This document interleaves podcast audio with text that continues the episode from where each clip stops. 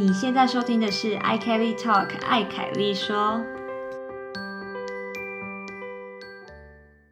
欢迎回到 i Kelly Talk 凯子说德国 Episode。Zeben，我是 Kelly，我是子琪。欢迎我们今天的大来宾艾佳，哟呼 Hello，对，但在介绍他之前呢，我们要先介绍今天的主题嘛，对不对？对对对，继我们的第二季第二集之后呢，如果大家有兴趣的，就是德国恋爱故事第一回到底发生什么事，可以回去听。那继那一集之后，大家就真的敲晚了很久，就是什么时候要再有一个续集，德国恋爱故事续集这样子。对，所以呢，这我们不就来了吗？没错，那我们本集的主题呢，就是台德远距离。那因此，我们就请到一位台德远距离专家 艾佳来跟我们做分享。嗨，欢迎艾佳。Hello，Hello，这样子介绍我好不好意思哦？艾佳跟我们听众稍微介绍一下，你目前在哪里，然后在德国做什么？好，哈，首先子琪还有 Kelly，你好，这是我第一次录 podcast，所以可能会有点紧张。对，嗯，我现在人在德国的美因兹，就 Mainz 这边。然后，嗯，我现在在做什么？我就是去年的话，我来到德国，然后呃，跟我老现在老公结婚，然后现在我目前是呃年初开始工作，然后在这边就是一个以一个长居的形式待在德国，然后对，嗯就跟你们一样，都是比较长长期的待在这边的状态。不错不错，那我们也跟大家交代一下，就是我们到底是如何认识这位专家的呢？好像现在是什么财经节目之类的吗？我觉得这故事蛮有趣的，因为我你们都是先认识我老公的，对吧？对对对，没错。我一开始都还不认识你们，可是我其实都看过你们的照片，因为堂姐都会传一些说哦，今天去什么巧克力市集，今天干嘛了，然后什么，然后她有时候还会讲的好像其实我认识你们，就说哦那个 Kelly，然后我说呃请问 Kelly 是谁？因为我有个朋友叫 Kelly，对都这不知道我我朋友 Kelly 吗？我都你怎么会跟我讲到我朋友？我觉得我们多少都可以体体就是体验到那感觉，因为我们跟堂姐聊天的时候也是这样，她就说哦，艾佳最近怎样怎样，她又做什么，然后艾佳怎么样，对对我什么时候去找艾佳，然后好像艾佳就一直在我们身边，可是我们一直不知道你到底长什么样。但明明我们都不认识。对 看我们缘分已经早就都在一起了。对对对，很好笑。哎、其实我是同时认识，应该算同时吧，认识嗯艾佳老公跟 Banner，哦是哦，但我都那时候都不认识你们两个。对，啊，是啊，所以哦，所以你跟子琪也不是一开始就认识的。对，没有没有，对我是来交换的时候就认识所以我其实完全可以体会艾佳刚刚说的，因为我也是。就是 Kelly 在交换的时候认识，然后 Banner 就一直说，哎、我最近有认识一个什么 Kelly 什么，你甚至不是还去帮他报告关于澎湖的一个报告吗？你不是有对啊对去帮忙？啊，我就当他客座来宾啊，哎对然后啊做 PowerPoint，然后介绍澎湖 这样。就你你跟他做什么事情，我完全都知道，但我一直不知道你到底就是庐山真面目是怎样。何方神圣这样？直到所以你们是听了彼此多久才见面？哎、好几年吧。好几年没有吧艾佳一定是好几年，哦是但子琪艾佳对对对两年，哎、一年多。对，我不止。当很久艾佳很久啊。我们我们我们三个是什么时候上一次？呃，一开始第一次见面，那是一年前还两年前啊？啊，就是我去年吧，跟子琪嗯，还有 Banner 去找你们对那一次，对对对不对？啊，那去 OK，年那才疫情差不多好了一点之后啊对你才对对也刚来对没多久，对没错，对对对对。才真的见到本人。好，那我们回到正题，艾佳刚刚有先讲了嘛，跟现在的老公住在一起。那我们也不浪费时间，我们就直接问你跟你的老公当初是怎么认识的呢？怎么在一起的？可以跟我们分享一下吗？我们在一起哦，我们在一起是很久之前，就是八年前那时候，我还去算了一下，到底是几年这样，反正就一四一四年的时候，我记得，反正因为堂姐她那时候就是念那个 Tubingen 的汉学系嘛对，所以他们。呃，班上就一群人，大概二十几个人，就一起跟我们学校那个交换，就算是一个呃 summer program 的交换计划，然后他们就来一个月，嗯然后我是他们的 body 之一，所以我跟我的现在的老公是八年前在台湾透过那个 summer camp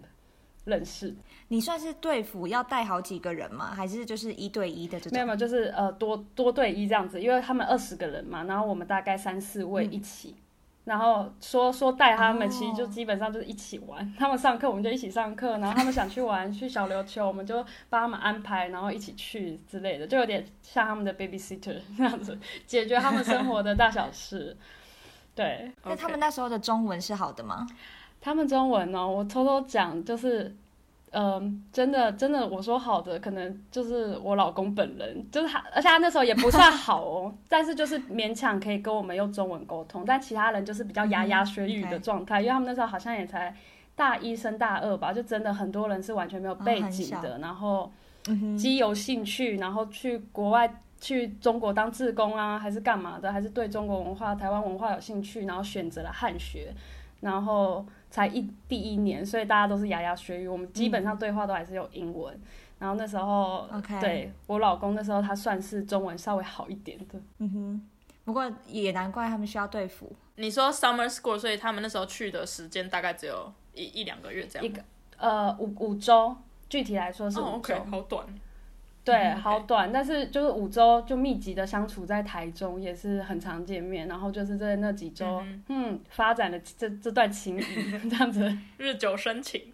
对，日久生情。没错，所以你们在他在台湾的时候，你们就在一起了吗？还是他回德国之后，你们才渐渐的越走越近，然后决定要在一起？你说他飞回德国，哎，要怎么越走越近？就 physically 变成。心越来越近嘛？怎么样？对，好好好，其实这故事，其实我到他，他其实有告白，就在他离开前，但他哦告白的，我可以我可以讲一下他告白的那个过程。反正呃那时候蛮好笑的，因为我我对他的感觉就是一个，就越来越相处，我觉得他人很好，然后我很喜欢呃跟他，就是不知道为什么我会特别想跟他讲话，可能是因为他稍微中文也比较好，然后他又会协调德国人，而且德国人有时候可以很 complaining，就是一直一直抱怨事情啊，然后说什么哦什么什么，就怎么要走多久，就是很多很多很烦的事情，对之类的，很多不熟悉的，然后等等的，然后他就会在中间当那个协调者，就觉得哎他人还不错之类的，所以就慢慢的有在注意他，但我对他的感觉就是他对每个人都很好。这种就好好先生，然后他后来当然也有说，他对我的感觉就是这样子，就是我好像对每个学生们这些来来台湾的人都很好这样子，所以我们可是我们就是有点彼此对彼此有好感，但都没有说出口那种，但是后来就比较走比较近啊，可能去酒吧就会稍微聊比较多天干嘛的，然后他就有在离开前，然后他又离开前的时候。嗯，我已经忘了我们当当时的沟通语言到底是什么。我觉得应该是还是英文居多，就中英文夹杂，因为那时候一句德文都不会讲。然后他就有点是在屋顶上，大家要离开前有个 party 这样子，大家在喝酒，在一个学办的 party 屋顶上办 party，然后喝酒什么的。然后他就找我说：“哎、你有没有空？我们去聊一聊这样子。”哦，然后我就我也没有想很多，我就我就说好啊，就聊一聊这样子。然后我们就去走到一个旁比较旁边的地方，然后他就突然，原本我们好像我记得应该都是尝试讲中文，然后他就突然开始用英文说，哦，他接下来讲的话，他决定要用英文说，不然他会不知道怎么表达他自己。比较正确、正之类。的，对对对，反正他就在用英文告白了，然后就说他越跟我相处，他觉得越喜欢这个女生什么之类的，一些一些小细节，我觉得有点害羞，不太敢讲。反正他就 他就会会用英文说，用英文好像是说什么，嗯呃他觉得我不像一本书，他读不太懂我。就是他觉得我跟每个人都好，都很好，所以他会有点不太确定我的感觉是什么，但是他他也不知道下一步是什么，可是他只觉得这个 moment 他不讲，他会后悔，他回去会一直想这样子，所以他是他没有当下是有一点什么少年维特的烦恼吗？是维特吗？对，少年唐杰的烦恼。少年唐杰，我也看 我也不知道，但他讲的时候就是看起来有点小小紧张，我觉得蛮好笑的，然后。那你的反应是什么？他也没有问，他也没有问说你要不要当我女朋友干嘛的，他就、啊，他就是单纯告白因为他也好像，据他后来说，他完全不知道我的想法是什么，他只觉得他不想让自己后悔，他要表达出他的嗯，哇心塞，情，这样子。然后我当下我就稍微也是回应说我对他的感觉啊，我也是觉得相处起来很快乐啊，会想一直找他什么的。然后我就问他说：“所以呢，所以现在呢，哇，他就只想要讲而已。大家离开了，他先开始。你现在讲，意思到底要怎样？对啊，讲清楚。你你讲完你的你的下一步是什么？你有想过吗？然后很显然的，他就是完全没有。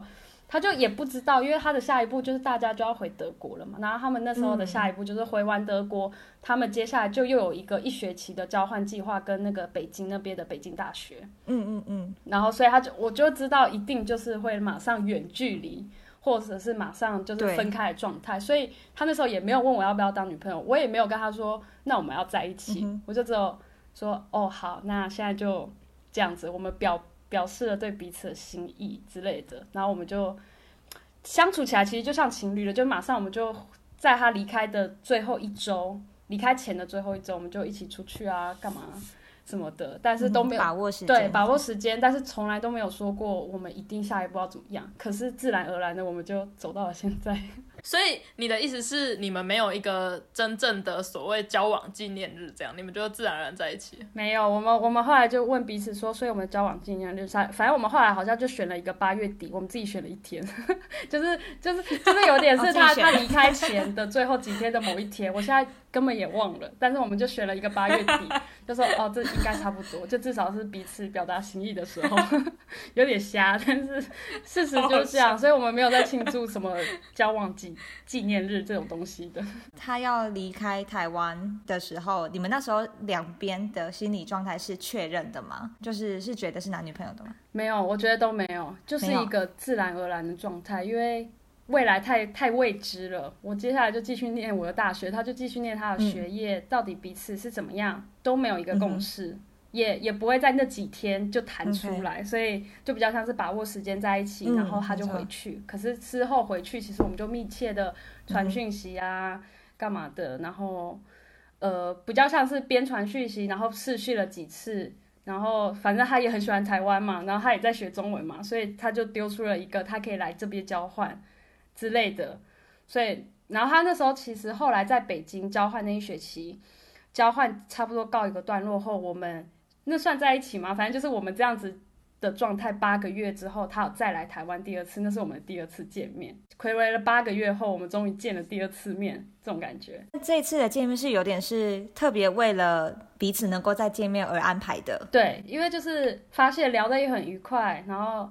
虽然说试训的时候，我觉得一开始是处于尴尬的状态，因为我没有这种经验过。我就想说，试训到底要干嘛？我是要表现的。我是要表现出什么样子给他看，很很怪的感觉啦。但是至少聊聊讯息是好的，所以在见面时就觉得，哎，相处还是一样愉快。就是每次一开始相一开始见面就是很很陌生，很不习惯。但是差不多一天过后，就真的，嘿，好像两个人很合，这样子就可以继续下去。所以他就来，然后后来他就决定来交，也有来我们我的大学交换，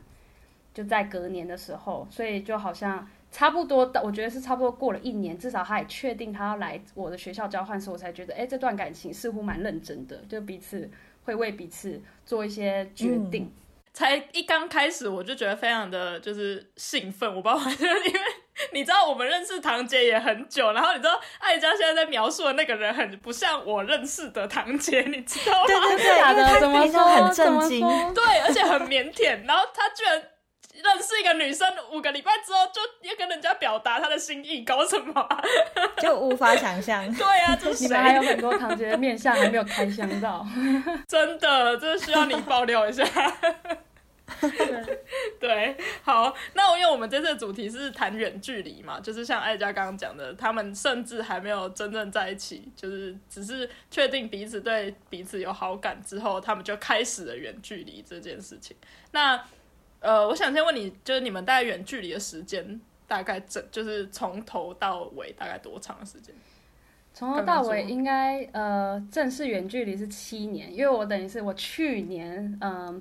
来到德国结婚嘛，所以二零一四到二零二一，我们中间就是隔了七年的远距离，就是完全都是这样状况。当然中间就是我刚才讲的，他有来。我的大学交换一学期，但他那时候也因为身体的状况待了两三个月，就有点是中断，然后回去了。哦，是哦，对，但我后来也有去德国一趟，就是去 Constance 交换一学期，但有点我觉得有点悲剧，搞不好我早就应该认识你，因为我原本是很想要去 Tubingen 的，我就觉得我人都要特地去德国交换了，我就是想要去他的学校啊，我也想要跟他多相处啊。但是那一学那反正学校那时候就好像是让。去一年的人比较有可能申请上 Tubingen，我也不太确定。反正我后来是被分到 Constance，所以我们虽然我人在德国一学期，但是我们见面也是那种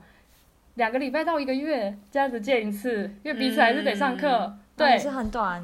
所以，所以这个远距离又真的真的还是在德国也有点远距离的状况 在维持。对，然后是等到去年前年求婚了，然后去年我们我的签证什么的都稳定了，所以我就可以。来到德国，然后终结远距离，真的可以终结它。那你们是在什么一个情况下才决定要终结它？我觉得听起来有点像是，好，既然都可以七年了，那远距离个十年是不是也可以？不行啦，是什么原因让你们觉得哎可以终结一下？这个问题也，嗯，真的很刚好。Timing 的时机就有点像是，如果是我们才在一起三年，要终结远距离，我觉得几率会非常小，因为那时候前前一两年我们彼此都还在学生的身份，然后一毕业，我的嗯，不管是我我肯定是想要先就是呃累积工作经验，然后什么的，然后当时我可能也只是在学校学了几堂德文课，去交换个在德国交换个一学期，就是我对于这件我对于要在德国走。要做什么，我根本也不知道，我的语言能力也没有 build up 起来，等等的，所以就就觉得我还有我自己要追逐的事情，所以自然而然的我就先往我自己在台湾生活为主。然后唐杰可能也是很类似的状况，就是他呃毕业后他就去创了，跟几个朋友创了一个那个创业的东西嘛，然后就也是两三年的之间，所以所以。到我们远距离五年的那那个阶段，我们应该都还算算是比较以自己，就虽然说每次见面两个人彼此都很开心，但是彼此的生活都蛮有重心的，然后想要追逐一些事情，所以就比较根本也不会讨论到这块。对，这次真的完全没有想讨论过，然后可是真的就是真的完全到我觉得到五年时我们都没有想讨论过，可是我觉得差不多。过了工作也到了一个一个阶段，然后他可能创业创了几年这样子，我们然后每次累积的见面，因为每一年就见两三次两三次嘛，然后每一次累积的见面就越来越觉得，哎，这个人，呃，相处的很好，然后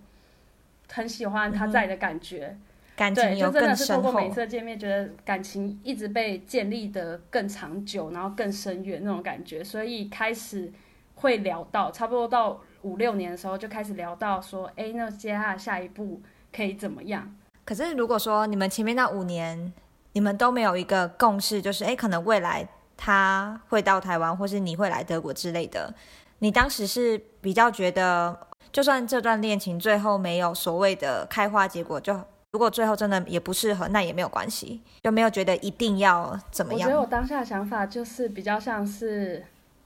嗯。我相信这个人，所以我好像不会特别去想，我们就是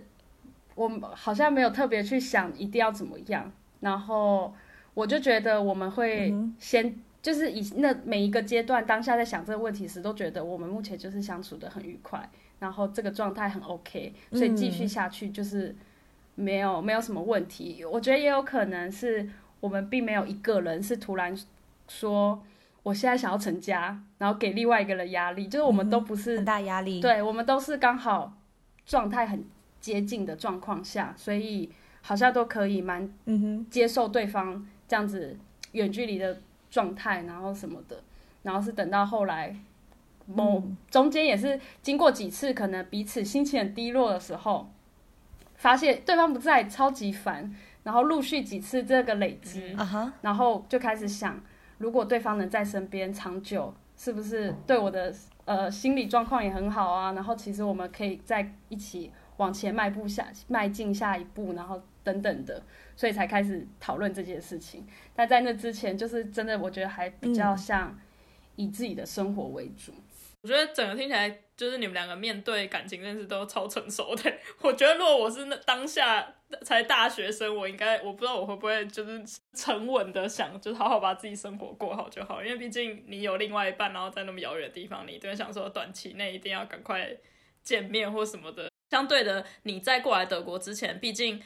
这样表示你在台湾也已经有一定的毕学业也念完了嘛，然后你的工作也有也蛮稳定，已经有一个一定累积一个工作经验，然后跟家庭的相处什么，对你来说也不容易吧？就是要从远距离结束这个你原本已经在台湾建立好的你的一个生活模式，建立的一切这样，整个搬过来从零也是需要很大的勇气跟下很大的决心才会才。决定要做这件事。嗯，这个这个也有沟通了一阵子，但是呃，一开始一开始讨论这件事的时候，其实我还是比较多是期待大于不安。就我觉得我的不安反而是真的落地到德国时，发现那些要面对的现实，说找工作那些不安，差不多是我要过来前 对突然很剧增。可是只是单纯讨论到我要过来前，其实我是觉得我好像。比较已经到了一个状态，是我感觉我的工作也累积了几年，然后相对的台湾的环境其实就是有点那种过劳的状态，就是已经身心里有点累了，就是觉得，可能对，就是心情也有点想要转换，然后也想要去看看所谓的，因为也陆续来过德国，这几年也来过几次，所以也陆续的看到说，哎，欧洲的生活文化、生活跟工作平衡等等的，就觉得，哎。好像是时候我也可以来体验一下，也没有说我一次我这次来就一定要长久。对我那时候跟唐杰其实最一开始也不是直接以结婚为前提，就是我们他讲到要终结远距离的状态时，其实只是一个概念。然后我我们是研究了各种就是那种很繁杂的签证，到底用什么的方式我可以结束这一段。我们根本都没有谈到结婚，就是到那时候结婚都离我们还很远。差不多是两三两年多前的时候，就是我决定离职，然后我要来。可是我那时候来，我后来决定的一个呃状态是，我要用 working holiday 的方方式过来，因为。因为 working holiday，我不我不知道，如果 Kelly 搞不好认识很多签证，但是 working holiday 应该已经算是就是你要来到一个地方最成本最低的，因为它不会要你很多的财力证明，对，然后也不会要你说一定要有什么注册语言班啊，对对对等等的，然后注册语言班那个语言签证也被说过，就是拒绝率超级高啊等等的，所以最后我想一想，我就觉得我可以用打工度假签，然后透过这。如果来可以用一年的方式，我做 working holiday 工作，我同时也可以长期的跟堂姐相处，然后没有想那么远，没完全没有想要结婚，反正那时候我都觉得人生还早，这样子，所以可以再继续。当时只是想一个方法，可以来这边看看这里生活怎么样，然后再真正的跟堂姐更多时间彼此相处看看。那时候那时候心态是这样子，然后结果，但是我好像我是在嗯两年多前我已经就。决定已经要辞职了，然后我也谈了，然后我去交签证的当下，然后意大利的那个 COVID 就爆发了，就欧洲不是从意大利开始，这样子吗？然后对对对，是在你在那时候要申请签证的，要申请签证，还是我就记得我就是看到这新闻，然后我知道我的预约跟德协的预约是隔天，我心里就有一种很不安的感觉。然后我去，因为而且去交的时候，其实我人也是紧张的嘛，因为我也会想说。呃，我我去申请这个打工度假签证，第一是人家会不会怀疑我的动机，然后怎么样的，然后第二是呃这个疫情等等的，反正我就去了，然后那个办事小姐就是直接就看着我的说，你确定你要现在申请？你确定吗？申请 签证费不会退回来哦。现在欧洲 coffee 这样子爆发，你要去吗？反正他就是一脸困惑的，他让你觉得就是一脸困惑，我觉得你现在申请。就是白申请之类的，但是在在申请前我已经做了太多的工作了，就写动机信什么什么的，不可能就轻易的放弃，所以我就说没关系，你就去，我就送之类的。反正送送完差不多过了几个礼拜，我就收到了一封信，然后那封信呃寄到我公司，然后那封信的是就是一封拒信，就拒绝信，是但里面的理由。里面的理由，我跟所有人讲，每个人听到都是无言三条线。就是他他的理由就是大略就是说，觉得看我的一些申请，觉得我已经足够熟悉德国，不适合再以打工度假的方式来认识德国。啊，就他就真的里面，这个他就真的这样子拒绝。所以我不能太了解德，我不能太了解德国，但我也不能说啊，我什么都我真的不认识。我真的，我真的在想说，那我到底我的申请签证到底啊？他也不是写说我缺什么，就他没有办法给我一个理由让我去申诉。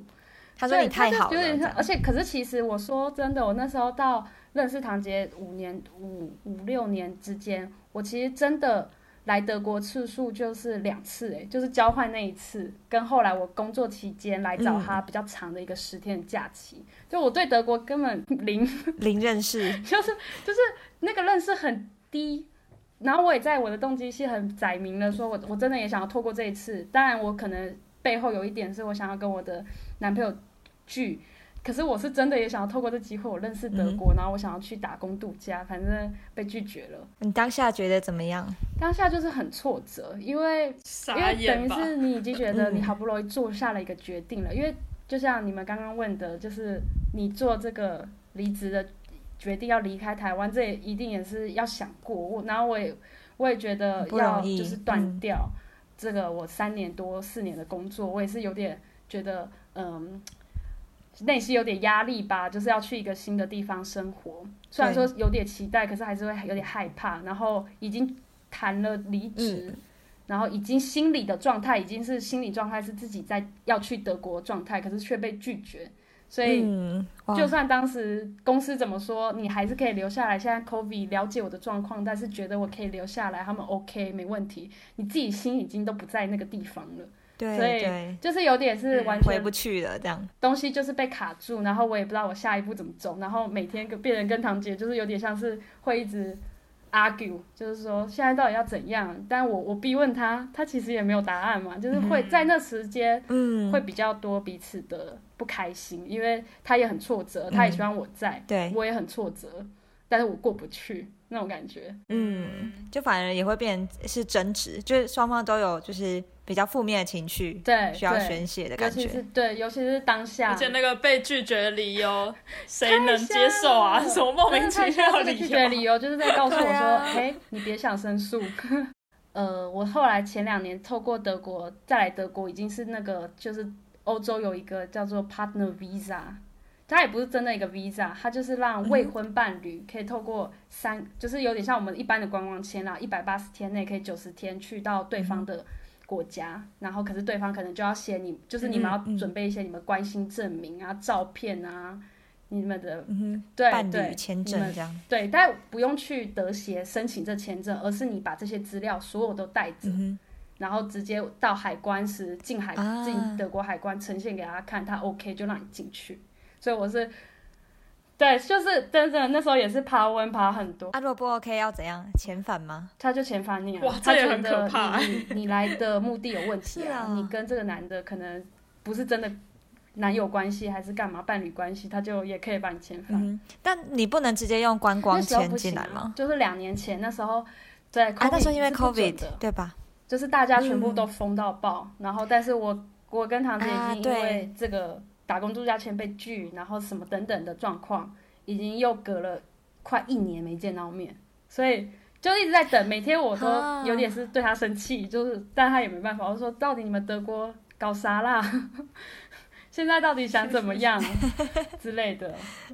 想要各种迁怒，因为就真的太太挫折了。对，真的那一阵子，我有好像有一两次有遇到堂姐吧，她就有就讲到这个，然后她就是非表情跟她的那个表达这件事非常的无奈，就是我感觉出来他真的也很挫折。对对对，可以想象，因为当时我们都是一个 对啊，就是我们是被外界。因素影响，没有人可以告诉我们下一步怎么做。我们能做的就是等。然后又刚好遇到这个疫情，真的是非常的让人挫折。这样，这个疫情就打乱大家的计划。对啊，对，完全对。好，在远距离这段期期间，你们是怎么维持？因为远距离其实大家想得到，一定有很多就是困难重重，就很多很辛苦的问题在那边。那比如说，我我能想到的一些，我自己有列列出一些。很辛苦的要素，因为我自己本身也有，但是没有像你那么厉害。你真的是专家，就是真的。我刚刚本来还要笑 Kelly 说你在乱讲什么专家，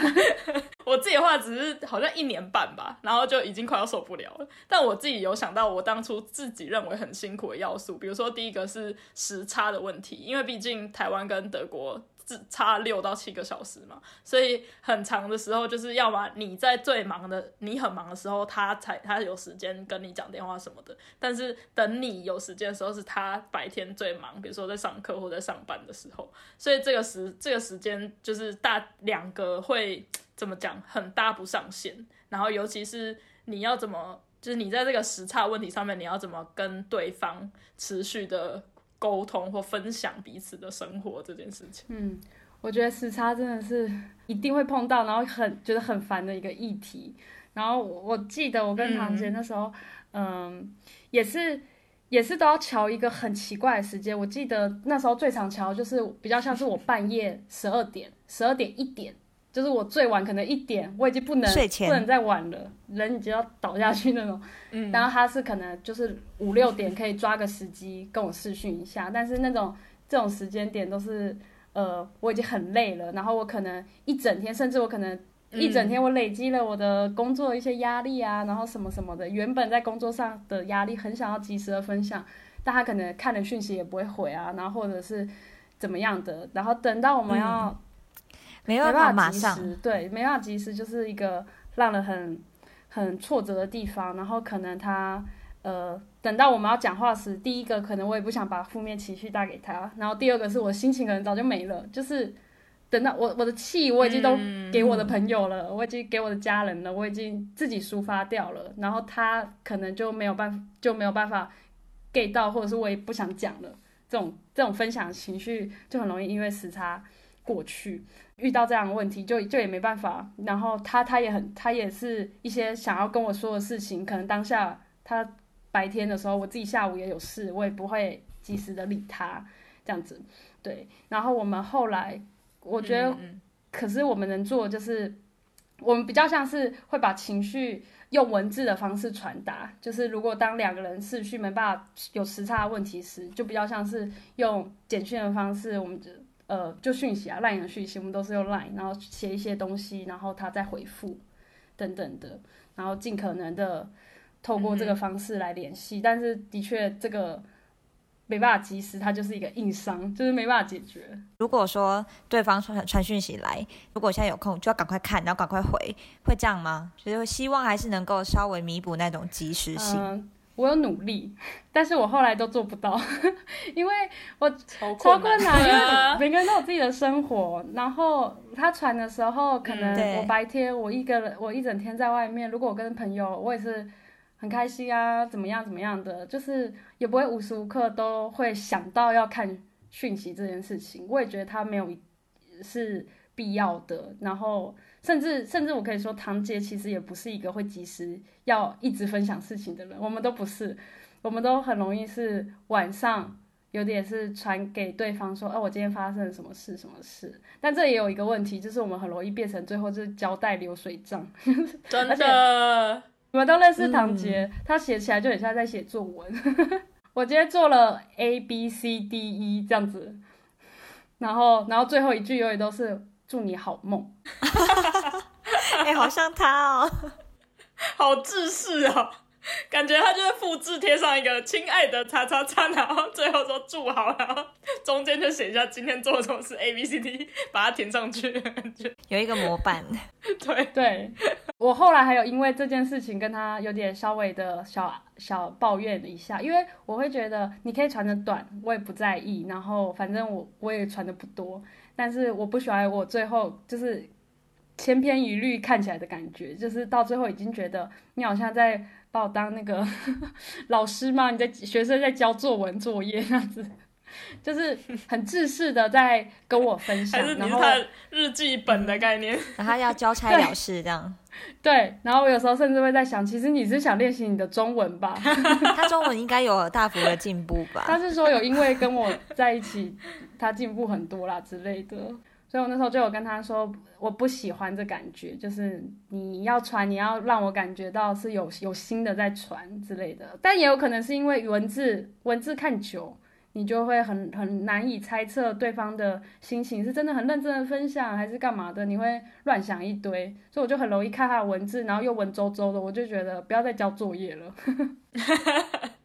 这我完全可以理解，因为我们那时候也是这样，就是除了你刚刚一开始讲，就是那个时差问题很难瞧之外，因为我们一开始瞧的时候，我们真的完全瞧错，因为一开始根本其实跟对方完全不认识，所以像我们的话，其实我很明显是夜行性动物，然后呢是成型人，但是我们一开始在瞧远距离的视讯的时候，就是完全 瞧错，就是我们说好，那他睡前对我五六点起来跟他视讯，然后他睡前视讯，所以好几次是他他躺在。枕头上讲电话，然后讲到一半睡着，哎，然后我想说怎么突然没有人，然后我就超生气的，因为你知道你会，你就像你刚刚讲的，你很常在，比如说等你要跟对另一半分享你今天发生什么事的时候，那个你最想要分享那个感觉，你的那个当下情绪已经没了。对，但是所以，我好不容易在早上起来，然后累积到那个情绪的讲的时候，他已经睡着了，我真的气到一个不行。你还牺牲了自己，然后你还累积了怒气。对，然后想说你睡什么睡啊？老娘早起跟你讲电话，你给我睡觉。但之后你就可以理解，因为毕竟他一整天也很忙什么，然后他也不是就是故意的或什么，所以确实那个那个磨合超难的，就是光是物理生理上面的磨合，就是我觉得超累的。就是更不用说你刚刚说心理上会觉得说你是不是到底有把我在当你的女朋友，还是你的中文老师，还是在干嘛？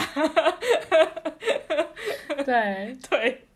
对，所以这个磨合真的很困难，我完全可以理解。对，而且你讲到说你特地牺牲你自己的时间，我就想到说，我那时候我觉得很烦的一点是，有时候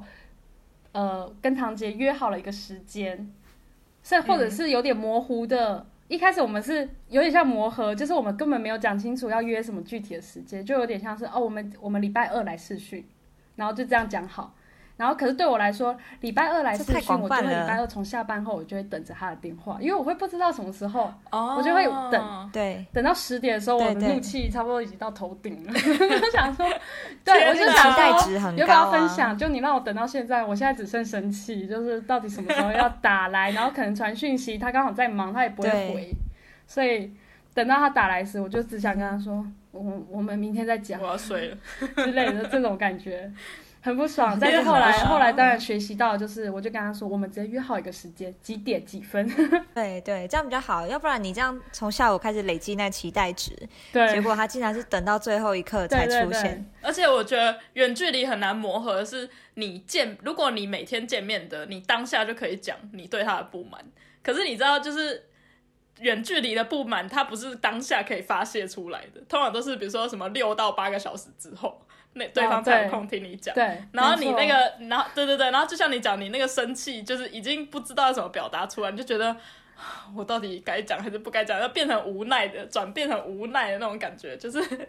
觉得很累。所以这时候其实也是一个好处，就是避免吵架。对对对，要去消化情绪。对，我觉得远距离很大一个也是，就是训练自己的那个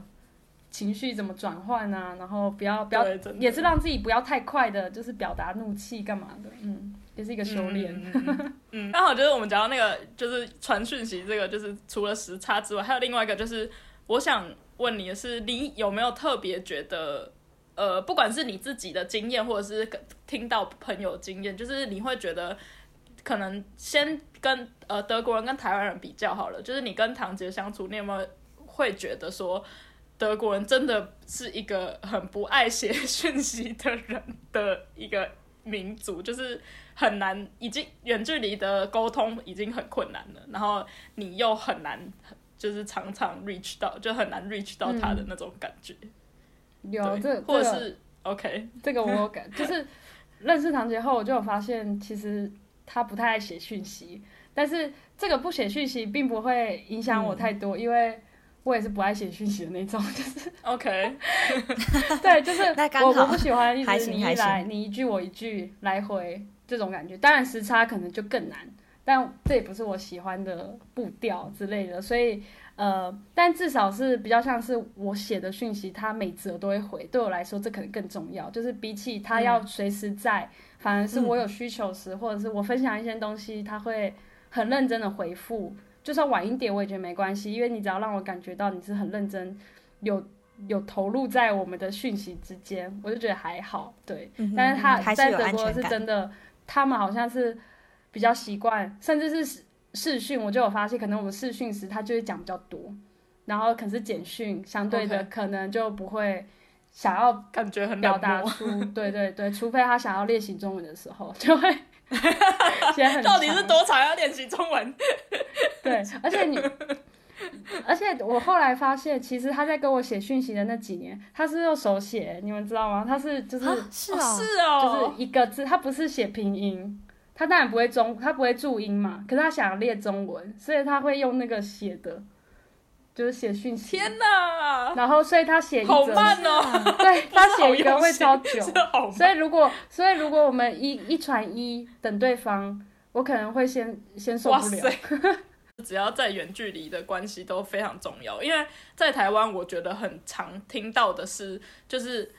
尤其是刚在一起的情侣，是无时无刻都要拿着手机看着看对方有没有写任何东西，然后回个嗯也好，回个哦也好，就是一定要有一个回应，或是一定要马上看到，马上已读。不管你在工作空档还是上厕所，也需要就是边边看边回这样子。就会觉得那是一个安全感的来源。对你们你们是这样吗？你们跟另一半我不是啊这样的吗？还是你们也都跟我一样，都是这种？我自己的话，因为我一开始我也是跟你一样，我一开始就是远距离，所以就算我想那样也没办法。啊，因为时差就在那。没错没错，我觉得觉得很像一个自己对自己的修行，就是你要沉得住气的那种感觉。好像在山林里隐居那样。对对对对对，就是对自己的一种磨练的感觉，所以我完全可以理解，就是你说的那个感觉。觉得刚好我遇到的这个对方，他毕竟跟我是完全不一样文化跟语言国，生活在完全不一样国家的人，所以也因为这样子，我会可能一开始会。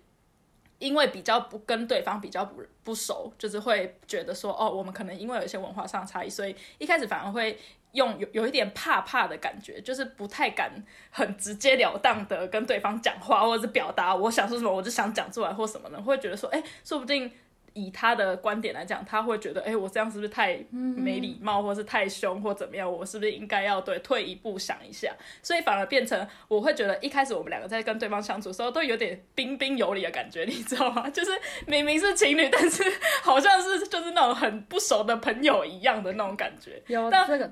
对，当下的时候会觉得到底在搞什么？对，当下时候会觉得到底在搞什么？就是不是情侣吧？可是事后想，其实觉得蛮好笑，而且也因为这样，就是两个人的磨合的关系里面不会马上就对对方生气或是发脾气这种，嗯嗯就是冲起冲突也比较少，因为你会想一就是退一步想一下说，哎，但我这样想，但对方可能不是这样想，或是对他来说，他可能不觉得我应我要这样子反应，或是我要这样子对分享这件事情，这样。就我不知道你有没有这种感觉，有，我觉得我听完你的例子，我突然回想起我跟唐姐一开始那时候真的是这样子，因为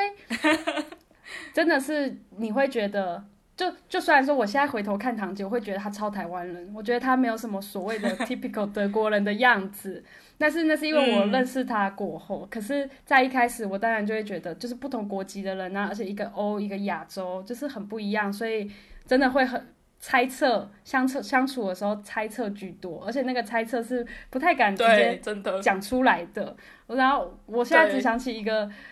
真的就是也怕说会不会他会觉得，哎，你怎么会有这样的想法？但回现在回头来想，他绝对就算当下你讲出来，他也不会怎么样。可是你当下你不敢讲嘛。然后我唯一记得一个例子，就是我只记得我们那时候刚在一起，或者是他再来台湾，还处在于彬彬有礼的阶段。然后我就带他去 台北市，就是台北车站那附近走一走之类。但我其实，在台中念大学的嘛，所以其实我对台北超不熟，就是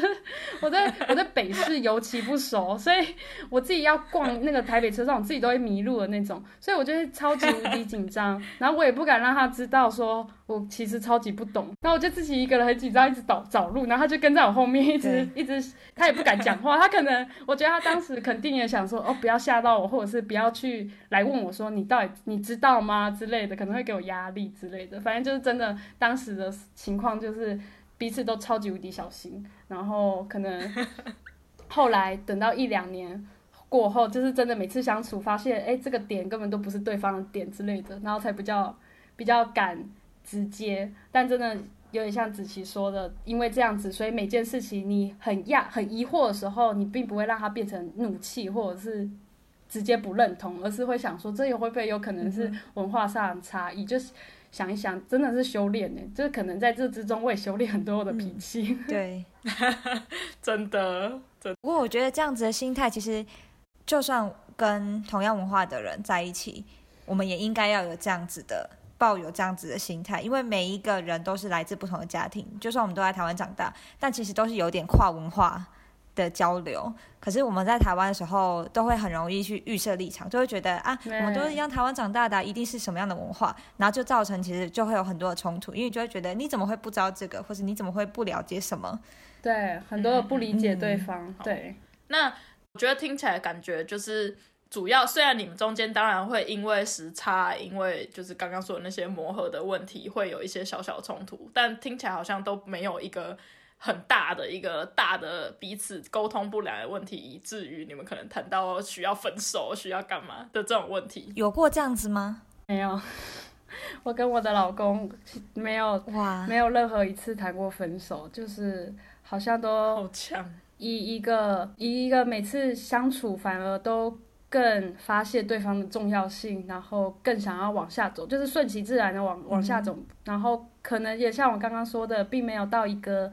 点是说两个人的规划开始不一样了，就是刚好可能时间点都很相近，所以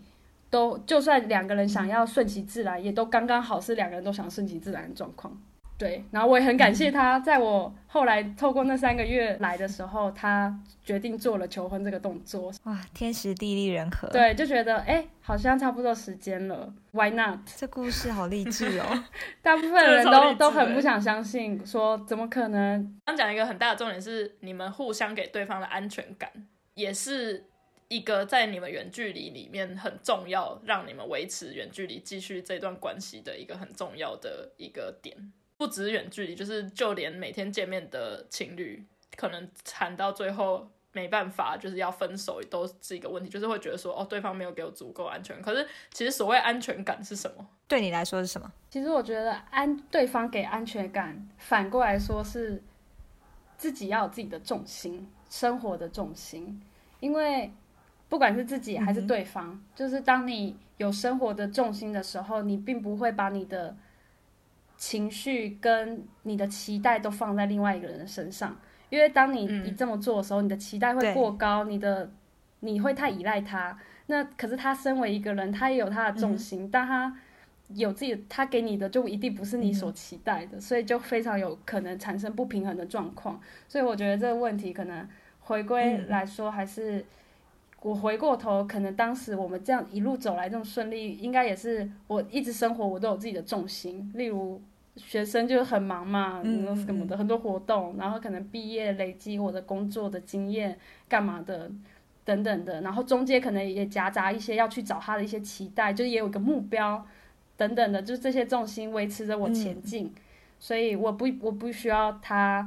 特别来安抚我的就是不安心干嘛的，反而比较像是在我走这段路的途中，我有一些他可以跟我很平等的讨论一些事情，然后我们有一些共识。然后互相陪伴，互相陪伴，然后有在听对方讲话，而不是就是我们在试训的时候，可能人根本不在这，或者是想要忙自己的事，而是这平常忙自己的事，但要给对方时间的时候，就好好的专心试训啊，然后给回馈等等的。然后我每次传的讯息等等的，他也都会很认真回。我觉得这就给我了足够的安心。然后包括到现在，到现在可能真的在一起，终结远距离这样子。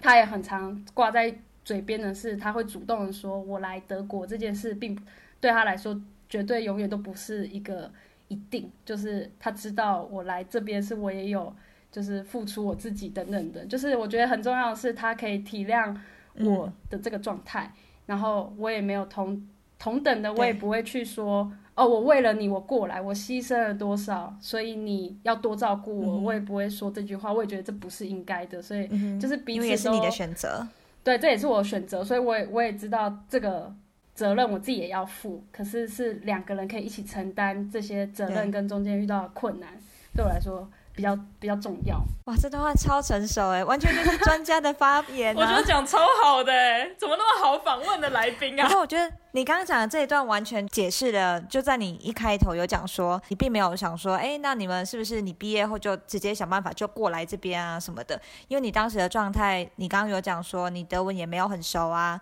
然后自己也也还有想要做一点工作什么什么的，可是你没有在那个时候就直接因为爱情，然后就飞过来。我觉得这点其实蛮好的，因为如果你当时做了那一个决定，有很大一个可能是你变得很依赖对方，因为你来这边之后，生活所有事情都要他打理。那如果找工作不顺，学德文不顺，就一定会有很多怒气需要宣泄，然后就会有像你刚刚讲的，哎，我来都是因为你或怎么样，对，所以你是不是应该要 多付出一点，还是什么？我觉得走到这步会会蛮可怕的，嗯，真的。而且我觉得你刚刚说的，就你说，与其讲对方给你什么安全感了，不如说自己生活有重心。因为我觉得讲。最最后讲回来也是这个重心会让你知道说，当对方有一个目标在那边，他正在专心的做某件事，不管是一个很长远的目标，比如说我要好好的为工作付出，或者我长远要创业，我要干嘛这件，甚至是到很小目标，比如说我们现在当下正在试训，我们的目标就是对方，我们就是要当下好好专心做我们现在正在做的这件事情，就是你对你可以感受到对方在面对。他正在做的事情，他正在努力的目标，这件事情其实相对也是一个安全感，会让你知道说，哦，那他全心全意正在做某件事情，而不是分心的想要干嘛，想要什么，就是想东想西怎么样。那相对他心里是真的有你，对，这是这这也是一种安全感，对啊。所以我觉得真的讲，如果另外一半可能又更。就是好像整天在谈一些比较大的，又是很远的，但是其实还我们还没有很共识的方向。我可能会对这个人还反而产生了疑惑，就是觉得真的有在认真思考吗？或者是真的是我们需要的吗？我觉得这也很实际上的上面是除了重心这件自己的生活重心让对方也可以获得安全感之外，我觉得很重要的一件事情是对远距离来说，你真的要。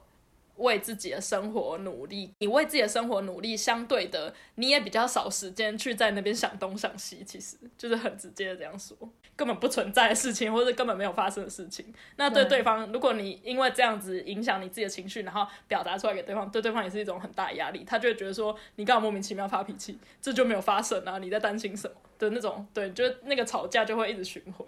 我觉得不管是远距离吧，在当下正在交往，就是每天见面的情侣也是，就是要彼此找到彼此的重心，而不是重心一直在对方身上。然后我觉得艾佳刚刚讲的也完美的演绎了一段我很喜欢的话。那句话是我在国中的时候，就是有些什么墙壁都会贴一些什么标语，那我就那时候看到，我就把它记起来。可那时候还没有很了解那句话，后来当然慢慢懂了。那句话是这样说：他说，在感情里面，我们每一个人应该都要先把。一个人的生活照顾好，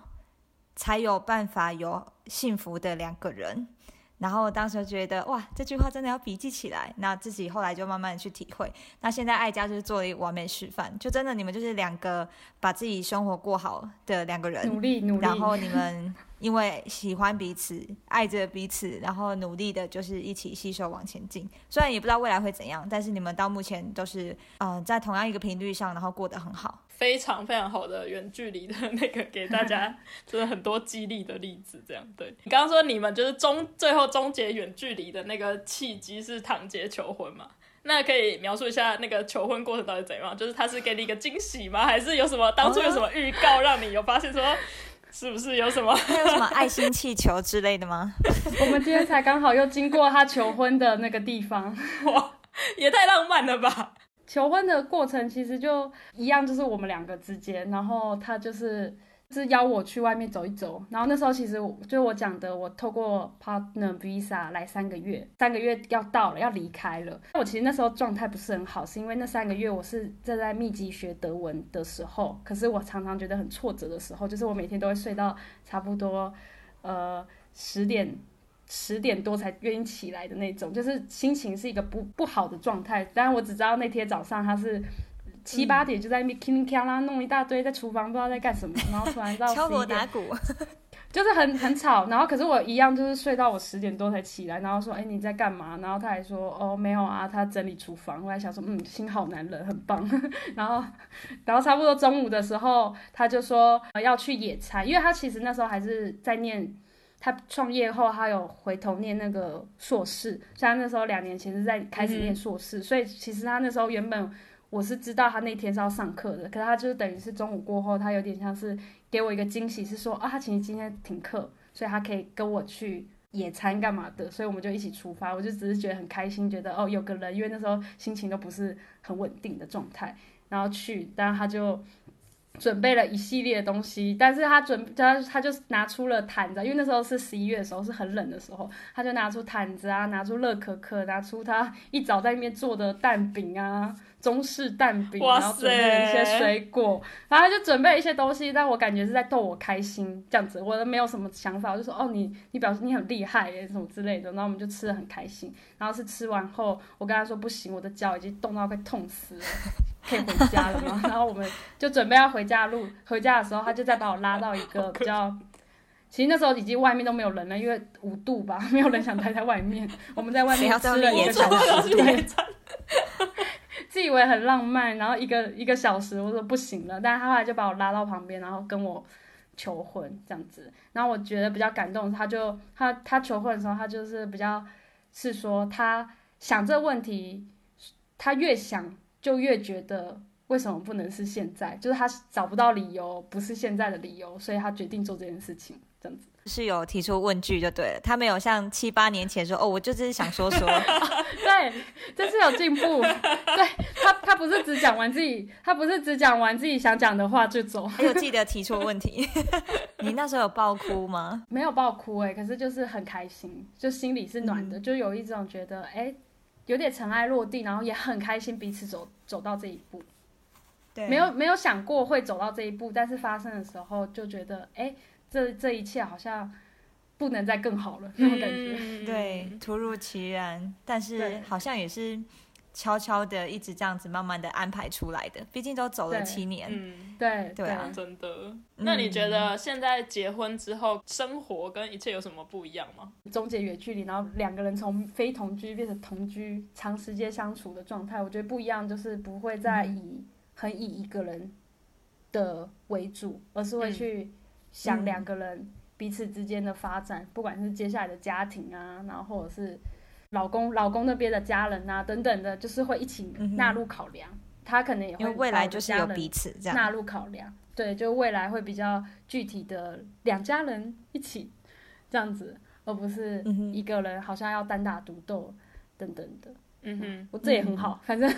不然一个人也感觉压力也很大。嗯哼，嗯哼。那这样子走了八年，到现在八年多嘛。如果你可以回到过去的某一个时间点，在远距离的这段时间，你会想要改变什么吗？觉得这题好像有点困难，因为我好像对对这段感情没有什么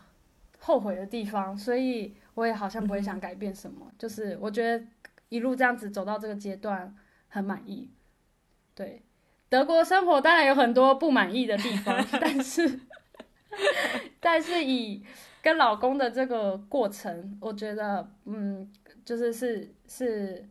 我想起来都是暖心的那种感觉，就没有什么我好像很不满，或者是委屈自己，或是我们曾经大吵架，就根本吵不起来这样子，所以嗯就好像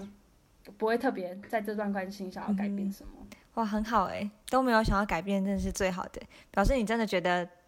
这样每一个当下都是很好的。我不知道我会不会希望远距离的时间短一点。可是因为我觉得我对现在的感情状态，我也我我也觉得很好，就是目前的状态很好。所以当然目前状态一定是因为过去累积起来而好的，它不会是瞬间变好。所以当然就是整体来看，我也觉得蛮满意的。但是如果要讲到回到以前远距离的状态，或许我真的会希望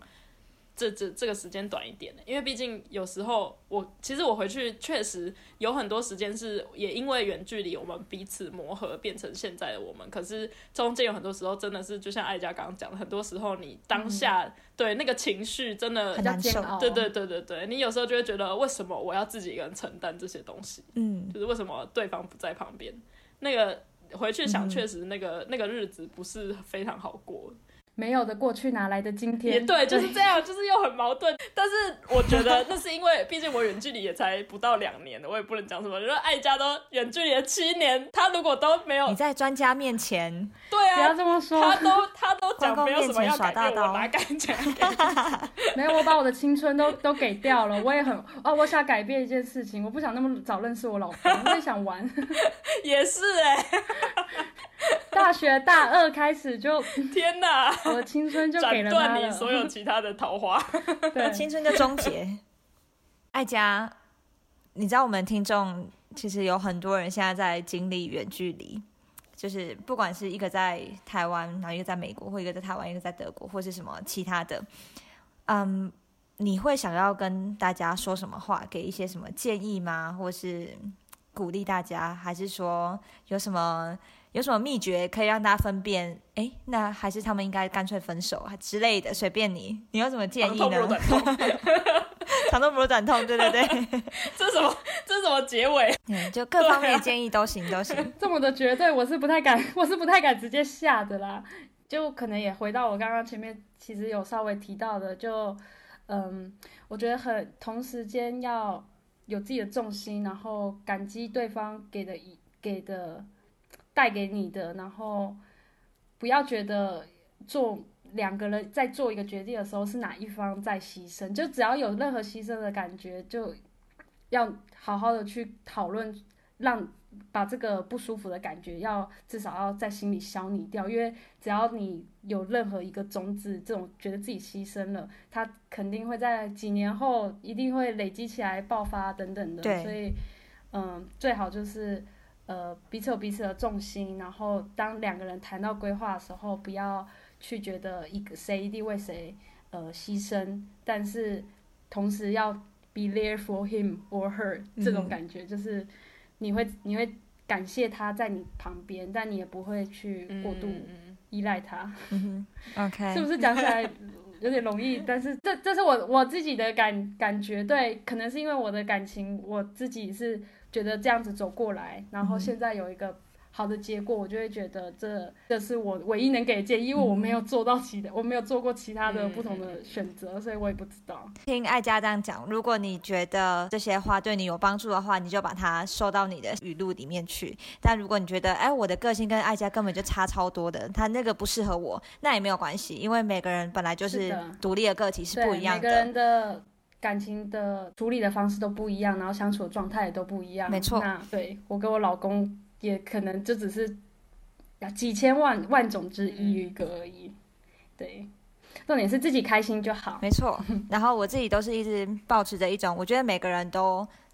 嗯、能够爱人也值得被爱，就大家都会找到一个属于自己的一个地方，就让你觉得有归属感的地方或是人，就每个人都一定能够找到，但，嗯，要就要相信这件事情会发生。没错，节目的最后呢，我还是想要再次感谢艾佳来上这个节目，然后也希望艾佳跟唐杰未来的路，一切都是在两个人调整之下，努力的迈向对两个人最好的未来。谢谢你们邀请，谢谢。好，感谢艾佳，然后我们下次见，拜拜。拜拜。你喜欢我们今天的内容吗？别忘了留言告诉我们，或者是给我们五颗星的评价。你也可以透过 IG iKelly Talk 来和我们聊聊你今天听完的心得哦。